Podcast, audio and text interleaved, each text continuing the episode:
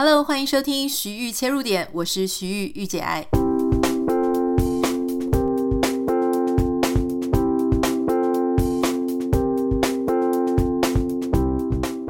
欢迎收听今天的节目。今天的来宾呢是非常赫赫有名，而且我老早就很想要采访他哈。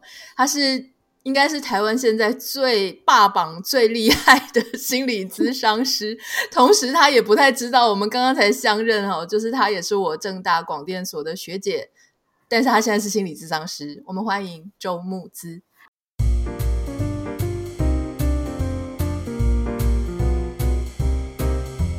Hello，主持人好，各位听众朋友大家好。对啊，我应该怎么称呼你啊？叫我安妮，叫我 Anita 就好了。Anita 就好了，好好好好好。就是刚刚听到我们就是那个相认，我真的是觉得非常的惊吓，而且还上过同一堂课。对啊，我跟大家稍稍微这个讲一下哈，就是我一直在想说，木之到底有没有认出我？因为我曾经在他我们我念研究所，然后他是我上一届，我们曾经在一堂课。呃，有相遇过，可是我一直很不想提这件事，因为那堂课我真的是我人生的 我人生的痛，你知道吗？就是我很少有一堂课，我从第一堂到最后一堂，我真的不知道那堂课在上什么。然后我每次的发言都觉得我好像外星球，大家会以为说我好像什么，呃，我是要被人家讲说什么学习成就很好，可是其实真的就是有那种课，完全跟你搭不上线。那堂课叫做电影。叙事分析，我记得，我记得你应该是在那堂课还不错。然后我我就因为蔡妍老师是我的指导教授啊，而且我就是对这方面有兴趣。啊、对，对，对对对，你就你就是属于那种文青类型，对不对？因为我觉得电影叙事文本怎么里面还谈到大家会用各种什么精神分析、什么分析去搞，嗯、就是去了解那个文本。我真的完全。不知道大家在讲什么，因为我一直在想说，你确定？我每次都会想说，当你们在分析的时候，你真的确定作者有这样讲吗？对啊，对啊，对啊，对啊，所以我最喜欢欧北共了，就是基本上说文本分析，就是一个欧北共的过程。拜托那个喜欢这个这门课不要揍我，就是因为刚刚我们才在聊嘛，他文本分析有个很有名的东西叫做作者已死嘛，所以他要分析你，他就先讲说你写出来这个东西就随我们解释喽，然后开始他们就可以发展很大块理论，你不觉得这很有？去嘛，就是就是他们就自己会有很多很多的想象，但因为有趣的地方是它有很多心理学的部分，所以那个时候我大概就对心理学就是拉缸那些真的比较难懂，可是后来有一些。因为那时候国就是我们学校比较没有对荣格那么有兴趣，但荣格那一块其实会很有趣，比较像故事。我觉得说不定你有有机会，我们我可以介绍你看看书，说不定你会突然重拾对他的兴趣。其实我最近在美国有修了一堂心理学的课，然后他就开始介绍各个门派这样子，就是就是这一本这么厚这样子哈。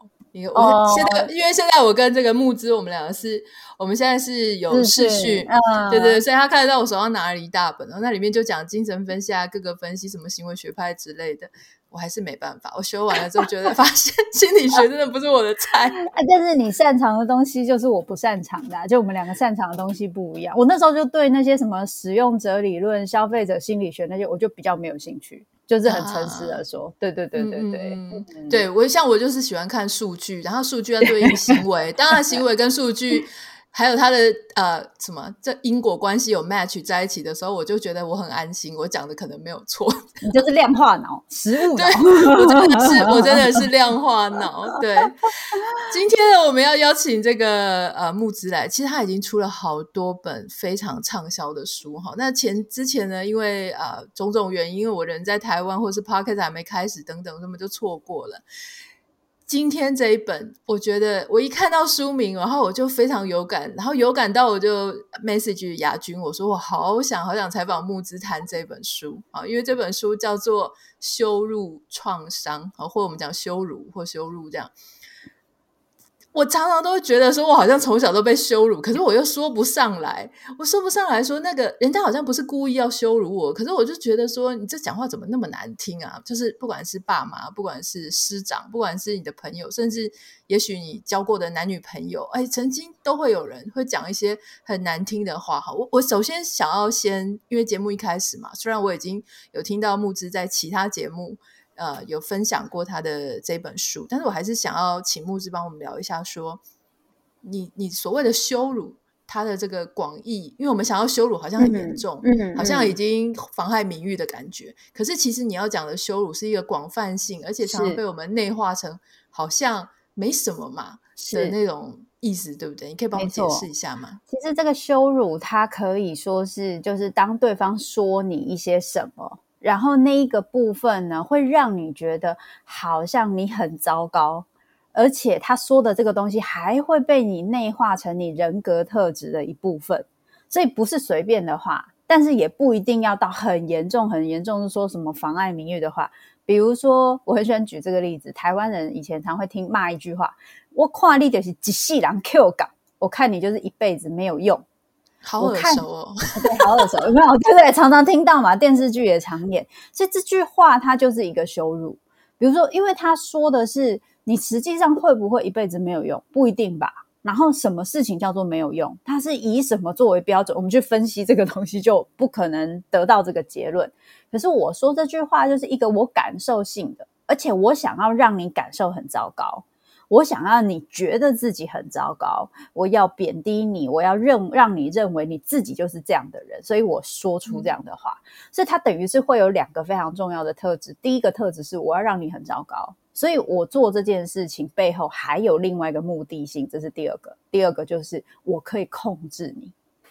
一旦我讲你就是一世人 Q 港，你就是一辈子没有用。接下来我可能就会有你，如果想要不要那么没有用。你就要按照我的方式去做啊，所以我对你越严厉，我是为你好啊。然后你只要没按照我的方式去做，我就会说你就是一辈子没有用。那为了要避免听到这句话，我们就会努力做到对方想要做的事情。心理学在说这个叫嫌恶控制嘛，就是他用嫌恶法让你去努力做到这个部分。可是你只要一没做到这一。这一件事情，他的这句话就会跑出来，所以最后这句话就会内化成你自己心里对自己的说法，变成你人生的诅咒。我觉得这这是最可怕的。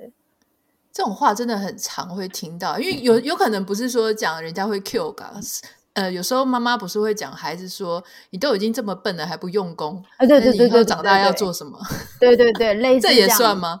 也算啊，因为它是一个，我觉得这就是为什么这一次谈羞辱创伤，我觉得很重要，是因为它有时候无形到我们没有办法去意识这件事情，其实对我们造成一些伤害，跟影响了我们看自己的看法。然后就像刚刚就是 Anita 说的，诶，我好像觉得我自己有被羞辱，但是我很难有形的说出到底是什么。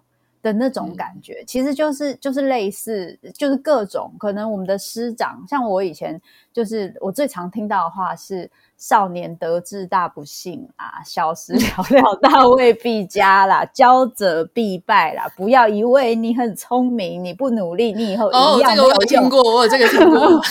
然后我心里想说，等等。老师们，你们都觉得我不努力，那我到底怎么念到这个成绩？就是这件事情本身很奇怪，但是他们会用他们自己的方式去，就是加一些标签在你身上，或者是说，哎，你没做到他的标准，他就觉得你很笨，然后或者是你不努力，或者是呃你不用功，等等等，就是这些东西其实就变成我们小时候被影响之后，长大就会一直影响我们的行为模式。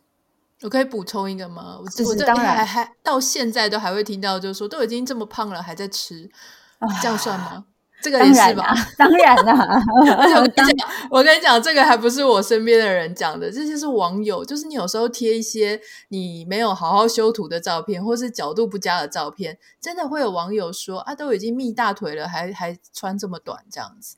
啊，这个是我是我们在经营社群啊、呃、媒体的时候，其实很容易就会。莫名被羞辱，是是，其实我自己反而在觉得在，在呃社群跟网网友的这个状况下，我在看到那一些羞辱的时候，我有很深的感觉，就是他们自己都是这样子在被定标准的，嗯，就是说我这个程度不能放出来，我这个程度不行，所以我都不敢放，我也不敢表达我自己。于是今天我看到一个没有那么完美的人，他居然敢。就是随随便便把自己放出来，只因为他是名人。更何况他是名人，他应该更要高标准的要求自己啊！怎么可以这个程度就放出来呢？所以他们就会去当纠察队，把内心那些以前纠察他的人说的话，全部一股脑倒在你身上。所以我就说，羞辱创伤就是一个抓交替呀、啊。可是我有一个问题，为什么、嗯？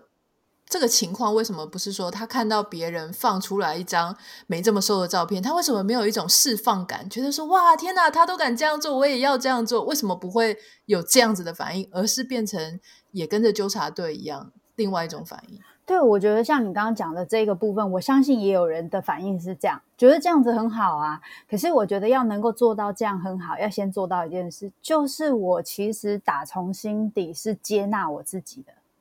我打从心底觉得对别人给我的标准是不对的，我不觉得他的标准对，所以我今天看到有人这样做，我就觉得啊，找到同好了，没错，这样根本就没关系。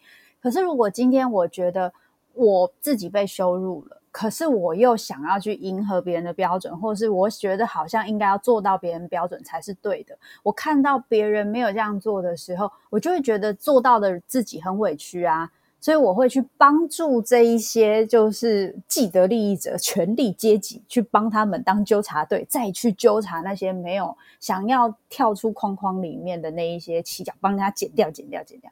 就你看演演戏，常常这样演嘛，就是通常最最最机车最那个的，就是会有一群，然后。就是权力者，像那个《哈利波特》里面有没有恩布里居就找了那个马粪他们去当纠察队，然后他们都非常都比那个恩布里居还要机车，大概就是这种感觉。嗯，所以你刚刚的意思是说，当我们被羞辱的时候，他可能会有两种情形。第一种情形是我很讨厌那个被羞辱的感觉，我也不认同你说的那个事情，然后我就从来都没有服从过你，我就只是忍受着。但是当我有一天我足够强大的时候，我就反抗你的说法。另外一种是我虽然很讨厌，可是我却把它内化成我自己的标准，就有一天我就变成那个我所讨厌的人，嗯、是对吗？哇，我觉得你讲这句话后面有一种让我毛骨悚然，就是变成我所讨厌的人，对。对啊，因为你不是说以前我们不是都会讲说什么婆媳，然后你说是媳妇明明就很讨厌婆婆那样对她羞辱她，结果她后来就去对她媳妇也是这样。对，我觉得这是最可怕的一个东西，就是这一件事情。像你刚刚举这两个例子，你有没有发现这两个差别最大的差别，真的差别在自我的强度，就是我对自我的肯定跟自我的价值。嗯。如果今天我对自我是肯定的，我比较愿意站在我自己这一边。即使我在那个当下没有发作，我也知道我被这样对待不是正确的事。所以日后我今天有机会站在有权利者的位置的时候，我会愿意做不一样的选择。可是如果今天我自我的强度是低的，我特别在面对羞辱的时候，因为我本来强度，我自我的那个价值感就已经是低了，我被羞辱就会变得更低，我就更希望可以得到他人的肯定跟认同，嗯、我就更不敢做跟别人不一样的事，然后这件事情就会让我在看，可是我内心还是有那个渴望，还是有那个就是深层的欲望在，所以当我今天看到有人居然可以这么勇敢。他的自我可以这么强大，他不用因为他的害怕，然后决定选跟大家同一边，而他敢选跟别人不同边，会生气的。你凭什么这样？对，对你凭什么这样？然后就会去攻击你。对，然后这个攻击其实就等于是我如果不攻击你，就代表我以前赖以为生的这些都是错的啊，所以我是在为我的生、嗯、生生存做捍卫。啊、我我想在你的书里面，你有谈到你以前也是被羞辱的经过嘛？那我自己也是，所以我觉得我们有有一点类似的，就是 老师就是叫啊、呃，我记得你有一段也是讲说，同学要去台上啊，讲说你为什么不适任当模范生？对对对对。对，那我也有类似经验，就是被老师关在一个呃教室里面，然后让同学起来，就是就是轮流说为什么讨厌我。所以我觉得这个本身是非常类似的。哦、那我我觉得我们现在都应该都算还算长成健康的人，不不管这个途中我们是经过多少抒发，嗯、跟多少的跨越。你刚刚提到一件事情是，呃自我这个概念。所以换句话说，它的变相，我说的变相就是说，它的差异可能差在自我。你刚刚说自我的强度，那怎么样让一个人的自我的强度变强？嗯、这个自我是天生的吗？它是能改变的吗？要怎么样做这个改变？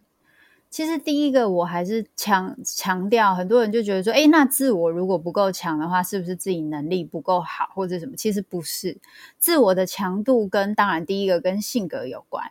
就是有些孩子，他真的从小就是耳朵很硬哦，他就是不听人家的，他就是相信自己是对的，自己没有错。一种是这样，可是还有另外一种很大的特色是，他的家人跟他的父母比较支持他的想法，而且不会去质疑他。我觉得这件事情真的很重要，所以这就是为什么羞辱创伤发生在家庭是最辛苦的。因为你唯一那个你希望是你的避风港，希望可以支持你的人，他却是站在你的对立面，他常常是来攻击你。你希望得到他的爱，但是他总是在攻击你、伤害你。你要得到他的爱，你必须付出代价，就是你要把你拿来装你自己的感受跟感觉的那个心，用来全部都装他的。因为你要生存，所以你要把学会安抚自己情绪的那个能力全部用来安抚他，这样你才活得下去。那其实是一件非常恐怖的事情。可是如果今天那那你全部都装人家，你自己就变很小，所以自我价值当然就会低。可是如果今天你的家人是很支持你的，你在学校真的遇到了这一种类似被伤害或被就是被羞辱的事情，你的父母会让你知道发生什么事。他不一定是要你去，就是他不一定一定是去找学校，去学校跟老师理论。可是你知道他跟你站在同一边。我遇过很多孩子在谈到这些事情的时候，有时候会生气。在学校遇到霸凌或被老师欺负的时候，他发现他的父母会跟他说：“啊，就是你不好啊，啊，就是你做错什么啊，啊，老师才会这样对你啊，啊，你就是不好，同学才会讨厌你啊，所以你应该要调整怎么样这样。”所以。那个困难对他们来说，他们都说多希望那个时候父母可以帮我去学校跟老师就是理论。可是其实重点不只是他有没有去学校跟老师理论，而是父母如果跟他说：“我觉得我今天去学校跟老师理论，你不一定会过我比较好。”但是我们来讨论看看，我们有没有什么做法？因为这不是你的错。就是当我在那个时候感觉到大人是跟我站同一边，跟我一起想办法，想出一个对我现在状况最好的方法的时候，我觉得我不孤单，我的自我就会变强大。所以情感的连结永远是让自我的遇到一些创伤，能够就是自我价值稳定一个非常重要的关键。嗯。我觉得讲到一个很好，就是你提到说羞辱的这个行为出来的时候，其实就形同我跟呃，不管是我的孩子或是我的伴侣，我们都站在对立面。所谓的对立面，就是说我拉出一条线，然后突然之间，我本来以为我们两个很紧密，突然之间拉出一条线，变成我跟他者了，就是我跟你是 完全不一样的个体，而且我还不支持、不赞同你现在在想的事情、所做的事情。那这个事情让我想到，我们节目之前也有提过，而且我自己人在美国嘛，所以我一直一直就是常听我的朋友或我自己呃体会到这些事情，就是嗯，在美国我发现就是亚洲人或亚洲的啊、亚洲长大的人比较没有感觉他自己讲话是 passive aggressive。就是那种用负面表述他的意见，嗯、而且因为太习惯了，习惯到就就连我我已经很有意识说我们不要讲话太难听啊，怎么样，我都自己也会有这种感觉。那还有我的朋友也是这样子哈。那那就像我有一对朋友，他这个呃有一个是美国长大的，另外一个是亚洲长大的，然后他们两个就有时候就会吵架，是因为那个美国长大就会一直觉得，哎，你这亚洲长大的。这个伴侣为什么一直跟他讲说，哎，呃，你就不会觉得家里太脏要打扫吗？好，你就不会觉得你这样一直迟到不好吗？啊，我不说你就不知道说事情要怎么做吗？啊，那个美国长大就要崩溃，他会觉得说，你为什么不直接讲？就是说什么叫直接讲？嗯，就是说家里很脏，你能不能打扫一下？对对。那那这件事情要做，你能不能去做？啊，你为什么要说我不说，你就不知道该怎么做吗？这个这个是不是真的跟亚洲和欧美的文化差异很大？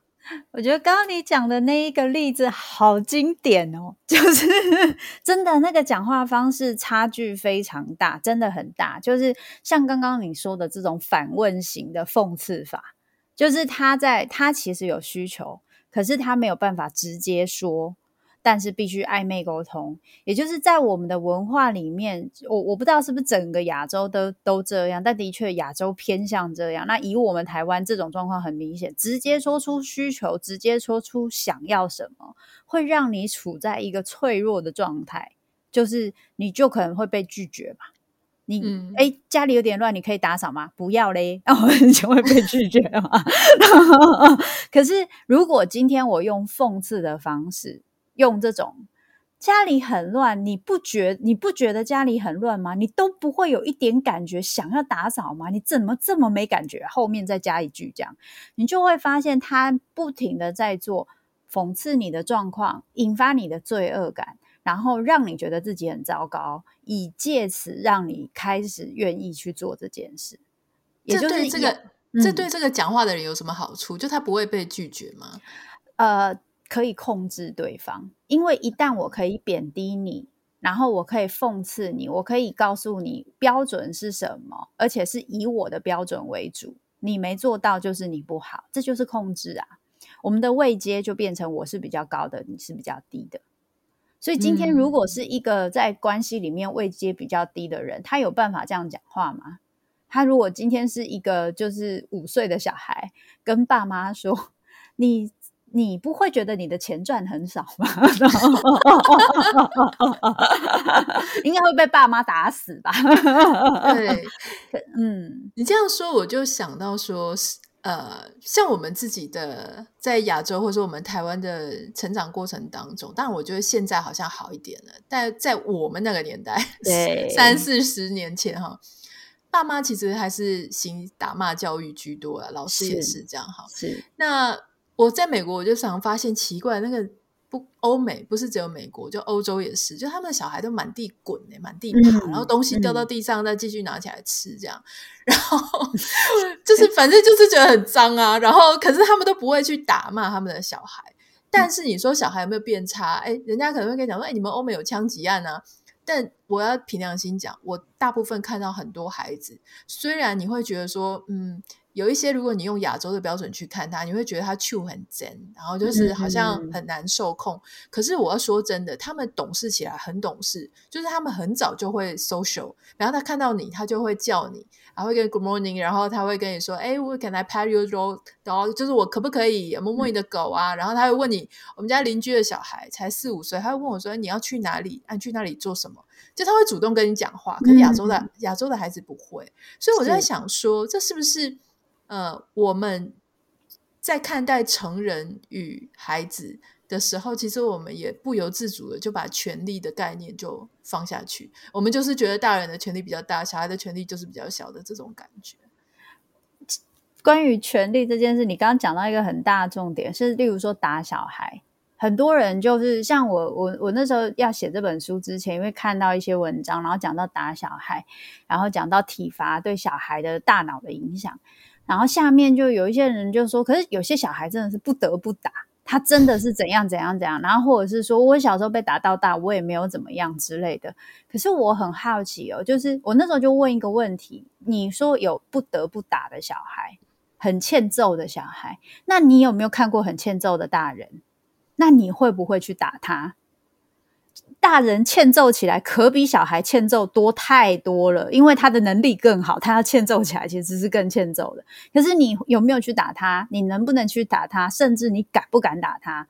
这些事情很问，很有很有状况啊。比如说，你你想想你的，有些人想光想到自己的老板或主管，就觉得啊，就是那个感受就上来了。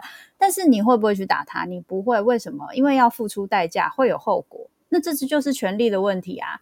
你认为小孩是你的所有物，或是小孩是可以被打的、被控制的，这件事情会造成的后果远低于你去打一个大人，所以你选择打他。也就是说，在这些就是在大人不能打，所以你还是必须想其他的沟通方式。我觉得这就是问题。这当然是我个人啊，我觉得你这例子讲的太好了。对啊，其实欠揍的大人很多，他怎么就不想打他，对不对？是、啊，他就是觉得说这个孩子是我的啊，我生的，所以我可以打，就是这个概念嘛。是，那这个这个东西，他就会继续啊。呃 copy 在很多你的关系上，比方说，这个是我男朋友，这是我女朋友，这是我老公老婆，嗯，所以我可以打，所以我可以这样讲话，不用怕他。所以很多人都在讲说什么，呃，我们越亲近的人讲话越难听，或是对越亲近的人，我我越敢，就所谓难听，其实就是你刚刚讲的羞辱了，就是讲一大堆根本你不会对外人讲的话。是，其实这个隐含着就是有这种呃权力的这个问题在里面，对不对？对。我觉得一一方面跟这个权力的问题，也就是说我我跟你比较亲近，所以我比较敢做这件事情，后果我可以想象，跟我比较能够承受。当然，我觉得还有另外一个状况，那就是如果今天我的成长经验中，我时常在家里听到这种很难听的话。我面对亲密的人，我很容易会讲出来，因为亲密的人最容易复制我们以前就是家庭跟父母的关系的一个状态。所以，如果你今天讲句实话，如果你长大的经验也没听过什么难听话，你你长大要讲还真不容易。你会有有些人会说吵架吵到就是用不出词来，因为很少吵架，有没有？因为这个也是要训练的。那有些人他可能小时候在跟呃，也许他的父母吵架也好，或者他自己在跟父母对话的过程也好，他会听到很多很恐怖的话。那为了要保护自己，要不就让自己没感觉，要不就是我要讲的比你更可怕，戳死你，这样你就不会来戳我了。嗯。所以如果他是战，就是我们里面讲那个战的那个类型，然后就是要戳死你那种，这种他遇到伴侣，遇到他觉得不安跟害怕、恐惧的时候，他的反应就是要戳死你，不管事情大小，嗯。那伴侣就会非常受伤嘛。对对对，你刚刚讲的这就是是真的，因为我有一个朋友，她就是华人，嫁给一个 ABC。然后她就觉得很奇怪，因为她的老公其实从很小，大概一两岁就在美国，所以她其实中文没有那么好，她的中文都是跟爸妈学的，她的所有的成长过程，出去外面都是讲英文，嗯、所以她跟她老公在家里，她觉得她老公好像有双重人格，就是有两种个性。当她老公在讲中文的时候，她说就超级 negative，就是非常负面表述，因为她的父母。她说：“因为她观察她公婆就是这个样子，讲话就是很难听，哦、所以她老公如果用中文讲话，就会变成一个很讨人厌的人。可是她说很奇怪，她、嗯、老公在讲英文的时候，哎，突然又变成那个正常人了。嗯、所以你刚刚讲的就是，他是学语言的哪些词、哪些用语，对不对？好惨哦！他的字典里面 一开始学的那个字典就已经不是那么健康，这真的是很不容易，而且这件事情不会意识。”然后他会在你最就是不安跟状况最差的时候，你最会去模仿那个时候你经验到的那些情绪，类似情绪的语言，所以这个我觉得伤害性是最大的。嗯，在你这本书里面哈，就是羞辱创伤里面，呃，提到一个东西，我觉得很有趣。你说呢？我们有一种一定要痛才可以的文化现象哈，就是你那个标题叫做“对自己残忍”哈。你能对自己残忍，才叫做认错，然后才会进步。这个这个句子是我们这种概念，是我们这个社会一直以来都有的现象。然后我就觉得很有意思，我就开始在想，我们小时候读的那些故事，比方说越王勾践。要忍辱负重哈，他要去搞一些很难吃的东西，卧薪尝胆什么的。然后还有廉颇要负荆请罪，就是你打死我吧，你用这么这么恐怖的东西哈，然后我要我要痛，你才懂我是真的在跟你认错，或是说什么洗门风，我们要去别人的家给他做一些。让大家都很爽，可是非常残忍、很残酷、丢丢脸。对，就是要做 超级丢脸。然后那个超级丢脸的原因是背后有一个逻辑，就是说你就是要非常的痛，你才会知道错，然后你才会进步。你你怎么去看这件事情？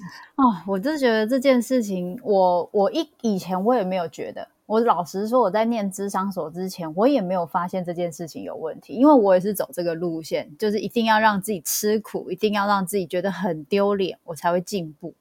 那后来我在念咨商所之后，开始去意识，诶，因为学的东西，那加加上一些老师给我的回馈，我也一直在想说，诶，所以我其实不用每一次做错事情都把自己骂得跟猪头一样嘛？我可以好好的鼓励自己，然后我就会进步，我就会改变吗？后来我就开始实行这件事情。哎，我就发现其实那个时候你会想改的感受跟理由会更多。就回到文化上来说，我们很有一个，就是我我自己在观察台湾有个习惯，就我们以政治人物或是电视上新闻好了，谁做错事，大家的反应是什么？道歉啊，下台啊，要负责任啊！我觉得我我我记得我小时候就看，就对这件事情非常非常的疑惑。我那时候很小的时候，我就问我妈一个问题，然后小学一年级，我就说妈妈要负责任，不是应该她先把这件事情做好之后，她才下台？为什么他是要先下台？那这样子，他就把他做错的事情丢给其他人，其他人不是很倒霉？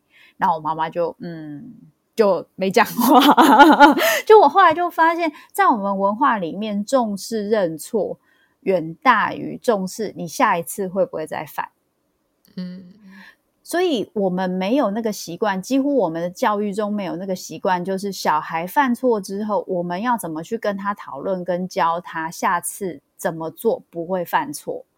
所以小孩几乎没有不要犯错的技巧。大人会告诉他不要犯错的方式，常常是使用恐惧。你要是再犯的话，我就怎样怎样怎样。我们很少有机会，现在教育可能比较有，可是以前的教育很少有机会。他会来问你说：“你怎么会做这样的事情？你在想什么？可是这样会发生什么后果？那你要承担这个后果。那下次我们要怎么样可以不要发生这样的事情？所以你就不会承担这个后果。我们没有在跟小孩讨论这件事情的。”所以，小孩每一次告诉自己“我不能犯错”的方式，就是只有一个选择：因为恐惧，所以我就限缩我的行为，我只做对我熟悉跟对我觉得。在安全范围内的事情，如果超出我的安全范围内，我就会很大焦虑。所以，像你刚刚在讲的，亚洲小孩常常不太打招呼，不是也也没有都。我看我看日本好像就还好，但是大部分日本小孩好像还好，就是有很多，比如说台湾的小孩，有些人是没有办法，有些小孩是不太就有点害怕打招呼。可是的确，我遇到比较多欧美的小孩，他们都是比较可以自在的打招呼。对于如果今天我有很多事情，我好像要就是在无菌室里面，我一定要有经验过才是安全的，要父母帮我解决才是安全的。那我自己要尝试新事物的时候，我会有很多对我自己的怀疑。以及我每次在做错一件事情，我要防止自己下次不要犯错，是记得上一次我被羞辱成跟猪头一样的害怕，而不是我学会新的技巧，让我知道我怎么做可以避免错误。所以我们也很怕犯错，于是这个东西就变成恶性循环，整个文化性的，包含什么小孩好难知道他未来要干嘛，他也不太敢尝试啊，因为尝试一下，爸妈就会说当公务员就好了，你为什么要就是？对，我妈，我妈之前还跟我讲说，可不可以就留在屏东继续念屏东师范学院、屏东师范 大学？天哪！所以，所以，所以就会变成我们的选人生的选择，当然就变得很少。然后，如果今天我我是在这样的教育中长大，我在看别人犯错的时候，我就会把他往死里打，因为我自己也是这样，嗯、所以我会认为你做错事情，你就不值得原谅，不管你发生的错误是什么。你刚刚提到那个美国小孩跟台湾小孩，我又想到一点哈，就是我发现，就是因为我们这样子，刚刚讲说我们把成人跟小孩整个就是界定开来，小孩就是小孩，成人就是成人，所以成人有权利管教小孩。我发现一个现象，就是台湾的小孩就会觉得自己是小孩，所以大人的事情跟他没关系。嗯，但是美国的小孩他没有觉得他自己是小孩，所以他都觉得他跟你是平起平坐的，他可以问你任何问题。所以我觉得这很奇怪，就变成说，你希望小孩好好的变成一个大人，可是反而现说他就是一直留在那个小孩的心态的里面。所以你在看我们好多人，呃，我有时候发现说，比方说青少年啊，青少年杀人了或者怎么样，然后所有的父母就会说，等一下可能都已经二十五岁了、三十岁了，父母都还出来说，他就是个我错了，我没有把小孩教好。可是我看美国，当他们发生什么枪击案，那个枪击案的父母，如果是在亚洲，他已经头都抬不起来了。可是他如果在美国，他只是告诉记者说：“我不知道他为什么会这样。”他绝对不会说：“我没有把他教好，我我也错了，我就立刻出来认错。”他他不会，他不也不会代替小孩认错，绝对不会，因为他们把自己跟小孩是分开，但是是同时觉得是两个独立的个体。嗯嗯，对，就这一点真的是。真的是很大不同。这其实就也跟界限感有关，就是亚洲的父母很容易过度负责，所以小孩要小孩认错就变得很重要。所以重点不是你后面要改变什么，或是不要做错什么，因为。你要认错，你要跪跪到隔天早上，但是你打破玻璃这件事情，爸爸会去帮你付钱。就是其实亚洲的做错方式常常是这么处理，就是我要让你知道记得这一个教训，所以你要跪到跟什么去在家里怎么罚跪罚站到什么时候，但是爸爸会去帮你付钱处理这件事情，所以。过度负责，还有就是那种像你，我觉得你刚刚讲的很棒，就是那个大人小孩的那一个，你是小孩，所以你不能参与大人的事情，你也不准知道大人的事情，甚至还有一句经典的话：不管几岁，你永远是我的小孩。这个超可怕的，对，所以这这个东西一下去，那就变成什么？那就变成只要你是你跟你爸妈的关系永远不会改变。所以你的人生永远都可以被他们干预，不管你几岁，即使你的专业的能力、你对世界的的相处跟你的处理能力，其实已经远高于你父母很多。他们可能已经跟不上时代，很多事情他们已经不熟。但是只要他冒出一句话，叫做“这就是老祖宗的智慧”，你们现在年轻人都不知道哦，这个东西哦，我跟你讲啊，我吃的盐比你走的路还要多啊，所以你才会高血压。我都心 心里这样。所以就是像这一些，我们不能说是倚老卖老，但是其实这些就是这些大人他们在展现没有安全感的时刻。所以有的时候，有些人就会说：“那在这个状况，我没有办法改变他怎么办？”我觉得困难不是在改变他，如果你今天要寻求他的认同跟肯定，这件事情就会一直发生，因为他就会觉得他可以干涉你。可是今天，如果你很清楚的让他知道，哦，我知道你的意见是这样，但这是我自己的事情，我会自己看着办。你从很小就会表现出这个态度，他也发现，他不管怎么做，你就是这样搞的时候，他就会为了让他的认知协调，他就会说啊，好啦，小孩长大了，有自己的想法啦，然后他自己就会就会往后退。所以我，我我觉得这个东西还还是，当然，我觉得父母的影响是很大的，这是真的。嗯。可是我们有选择。那那个选择不容易，可是还是可以试试看。你知道你写这本书真的很有意思，因为羞辱几乎是无所不在，光是我们两个。在聊这个亲子教养，就是从刚刚我就已经想象到，有一些人他现在听到听到这里就会开始想说：你们两个都没有孩子，你们两个没有孩子的怎么懂？就是父母的辛苦。对对对对，这个也算是羞辱我们，对不对？就是你不懂我们嘛。但是我，我对对，我我我觉得这羞辱最大的困难就是我们其实就减少了理解的状态。嗯，也就是说，当我们今天在说一个状态的时候，并不是在羞辱父母、老师们，我们是在谈论这个文化状态。我们不是针对某一个个人或某一个个体去做这个讨论，嗯、这是整个台湾文化状态，所以这是历史共业啦。所以这也不能说是谁的错，所以我们必须去意识到这件事情非常的重要。所以大家在做振聋发聩的事情。可是，可是如果今天。我们在说，诶，我我为了要觉得我自己的概念是要被理解或是被肯定，可我很难好好的说，我很难好好的说，我知道你们在说什么，但是身为父母，我的确有不同的看法，然后我的看法是什么？其实好好说，这是有办法互相沟通的，对吧？嗯。但是这就是我说我们文化另外一个困难点，就是刚刚你说的那个暧昧沟通啊、反问啊，然后责备对方，用这个方式来表达自己的立场。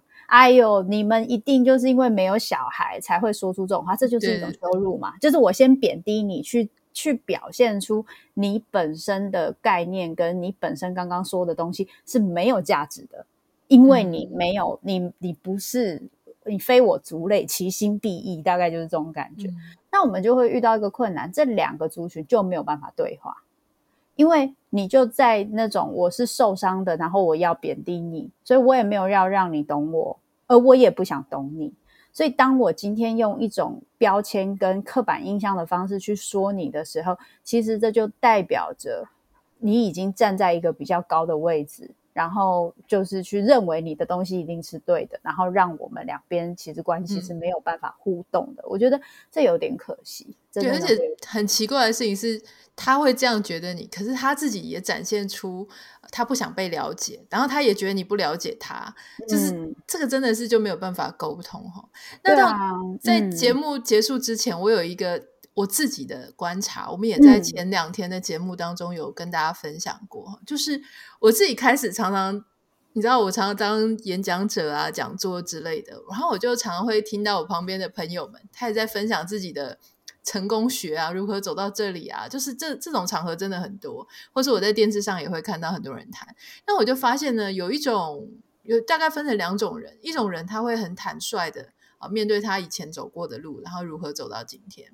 可是有另外一种很奇特的现象是，他会不停的羞辱以前的自己，嗯、就是他会去讲说他以前真的就是啊、嗯呃、眼睛狗丢拉巴啦，然后被鬼附身啊，嗯、然后、嗯、呃太笨了太傻了，然后怎样怎样怎样，然后我就会觉得这种。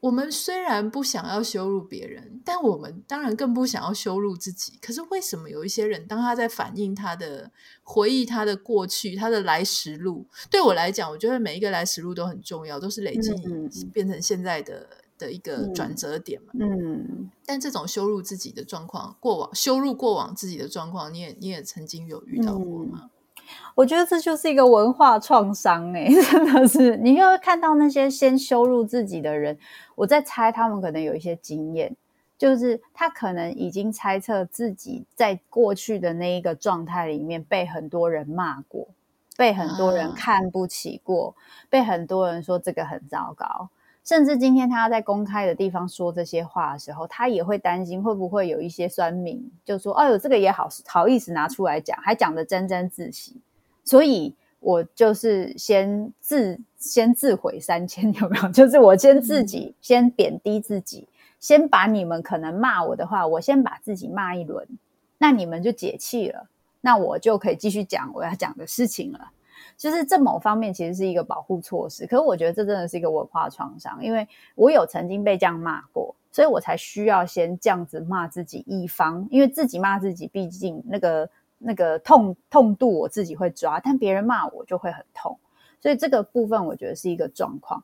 那另外当然也还会有一个状况是，我对于过去的自己其实是非常的不满意，甚至是觉得很丢脸的。然后我并没有很喜欢，所以我花了非常非常的多的力气走到现在这里。于是我现在想到过去的自己，我只觉得丢脸，所以我是就是像我过度努力那时候讲的一样，就是我是一直往前冲，然后有一个我很不满意的自己一直在后面追，然后我非常非常的害怕，所以我觉得我应该要一直把自己发展的更华丽、更漂亮，然后离那个原本的自己远一点。可是那个自己我离得越远，我就觉得它更小、更丑、更难看。所以我要谈到他的时候非常不容易，而且谈到他的时候，我几乎都只有贬低的语言，因为我认为自己不应该是那样，我也不应该留在那样的状态，所以对自己其实是很严格的。可是我有一个假设，就是我假设这件事情没有终点，就是我假设一个人他如果一直都是属于不太容易满意过往的自己，我会假设他二十年后再看现在他以为他满意的自己，其实还是不满意的。你觉得这是有可能的吗？嗯我觉得这件事情它是几乎可以不用假设，它可以是一个 理论，是 就是真的嘛，对不对？是真的，因为因为因为你永远，因为你永远还有可以更好的追求，永远可以变得。可是你实际上那个真实的自己，你离他越远，然后你越没有办法跟他接触，你越没有办法去发现，原来那个时候你过得跌跌撞撞，过得这么狼狈。其实已经是在那个时候，你没有任何的资源，没有任何人在你身边，你已经努力做到你那时候能做到的最好。那个时候的你其实非常的勇敢，也很努力的想要活下去。你没有办法欣赏这样的自己，你没有办法跟这样的自己连接，你只能不停的往前冲，去得到那一些你认为别人觉得好的东西。所以你跟你自己的连接这么低，你会觉得非常的孤单、孤独。然后你就会不停的继续再去追求这些欲望的东西，去感受到你跟这个世界连接，但是那是虚无啊。嗯，今天真的非常谢谢慕姿来我们的节目哈，再再跟大家分享一次他的新书《羞辱创伤：最日常却最锥心的痛楚》，是由宝瓶文化出版。我真的非常谢谢慕姿给我一个非常美好的四十五分钟，因为。呃，说真的，我觉得每次遇到一些来宾，然后我都会抛出一些我临时想到的问题。有时候你会看得出来，那来宾就已经被问倒了，我就要赶快把话题再转回去。可是我发现，其实我听你在别人的节目当中，我也发现说，哎，你的逻辑是非常好的，而且当你遇到问题的时候，你是可以立刻给出一个。在那个点上的答案，所以我就一直想说，我今天也要试一试。我们以前广电所的训练嘛，真 真的非常棒。就是没有那个，你知道，有一些来宾，就是他们会呃，永远都在讲他他想讲的那件事情，可是其实没有在注意听你的问题。所以我相信你真的是一个非常非常好的智商师啊。如果大家有需要，不知道大家现在还约不约到你的时间？你还有在看一般个案吗？还有在看一般个案，就是看缘分，时间 上搭不搭得起来。如果你约不到，或是不管你约约不约得到，都可以来看他这本书。我觉得他这本书写得非常好，他不是那种很表浅的跟你讲一篇两篇，就是讲一些小故事而已哈。他是跟你讲一个，呃，我觉得他就是把。咨商心理，然后文化现象，整个再加上个案的故事，然后把它融成一本我觉得很有深度的书。今天谢谢木子，谢谢你，谢谢，拜拜，拜拜。